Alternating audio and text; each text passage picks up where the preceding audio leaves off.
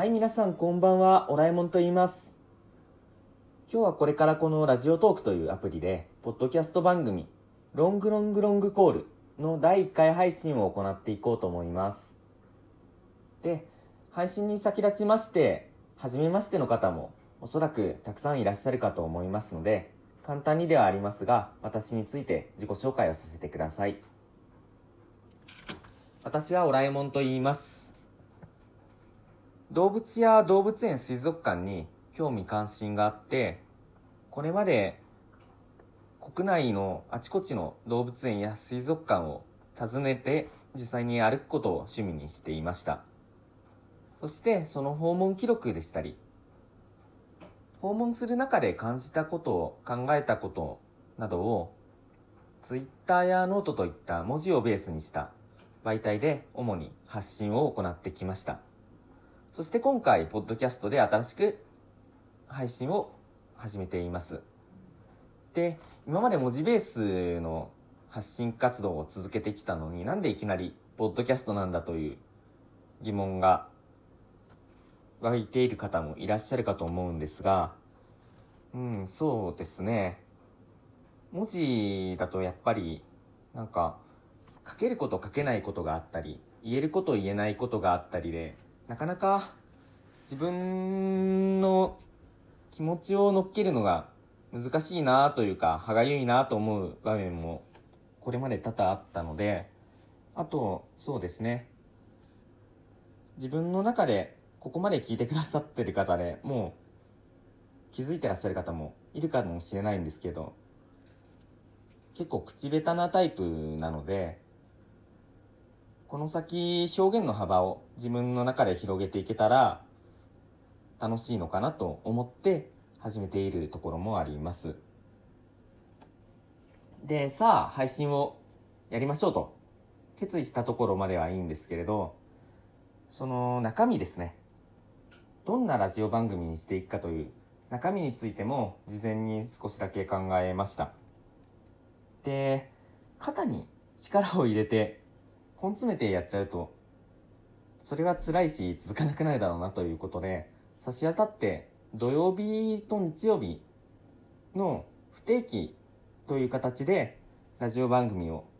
作って配信していけたらなと思っています。具体的な内容は土曜日と日曜日で分けようと思っていまして、土曜日は主に動物や動物園水族館という場所についてお話をする時間。日曜日は雑多な日常のあれこれ。例えば読んだ本聴いている音楽。その他いろいろを詰め込んでお話しするという。そういう取り留めもない感じですけれどまずは暫定的にそういう番組を作っていけたらいいのかなと思っています。で今日とりあえずその第1回目ということで大の大人が動物園って楽しいんですか？動物園って子供向けの場所なんじゃないんですか？という疑問をもしかしたら持たれているリスナーの方もいらっしゃるのかもしれません。なんで私が動物園にここまで惹かれているのかっていうところをですねちょっと話していけたらなと思っています。動物園に行って動物の姿を見る。動物が楽しそうにしているところを見る。これはもちろん動物園の楽しさの一つの要素だと考えているんですけれどいろいろ動物園あるいは水族館を歩いていく中で私の中でちょっと感じているところがあって動物園っていう場所は動物をもちろん見る場所でも観察する場所でもあるんですけれどそれだけじゃなくて動物という存在を通じて人が自然だったりあるいはその土地だったりあるいは文化だったり歴史だったりで大きな主語がだんだん続いていってしまったんですけれどあとはそうですね他の人だったり自分とは違う存在を通じてそういった自分がこれまで触れてこなかった世界と関係を切り結ぶそういった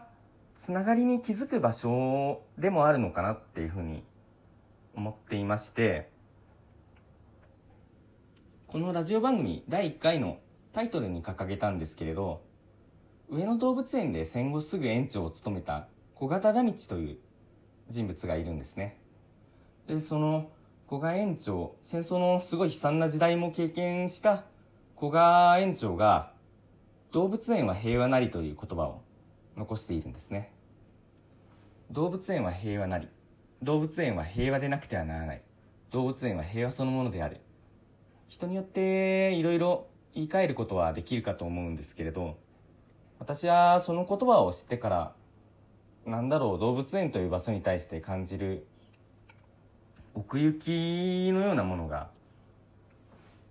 だんだんその輪郭をはっきりさせていっているなっていうふうに感じるようになっていって。動物園は動物をいろんな種類の動物を飼育している場所なんですけれどそれにはすごくたくさんの人が関わっていてあるいは本当にいろんな労力が費やされていてで今年こんな状況になってしまって動物園も水族館も一時一斉に営業を休止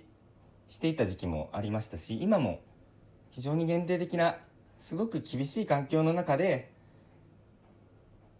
営業というものを続けている場所がたくさんあると思うんですね。で、このような状況に直面していく中で、私はその動物園は平和なりっていう言葉がよりなんかリアルにリアルって言っちゃうとあれですけど輪郭を持った言葉のように感じられてだから動物がもちろん好きっていうのは一つのっかけだし今も大事な要素ではあるんですけれどそこからもっと大きなものを考えるために動物園や水族館っていう場所があるのかなっていうことをこれからこの「ロングロングロングコール」というタイトルで配信していくラジオ番組の中でも折に触れて考えて深めていけたらいいのかなと思っています。でそうですね。動物園のどんなところに魅力を感じるかっていうところは今お話ししたところなんですがじゃあなんか大きな話してるけれど具体的に動物園でどんな動物を見るのが好きなんですかっていうところについても今日の配信では触れていこうと思います。そうですね。動物全般好きなんですけれど特に私が好きなのは霊長類猿の仲間ですね。プロフィールにもオランウータンになりたいという言葉を書いてますしツイッターフォローされてる方はこいつまたオランウータンになりたいって言ってるよって。そういうふうに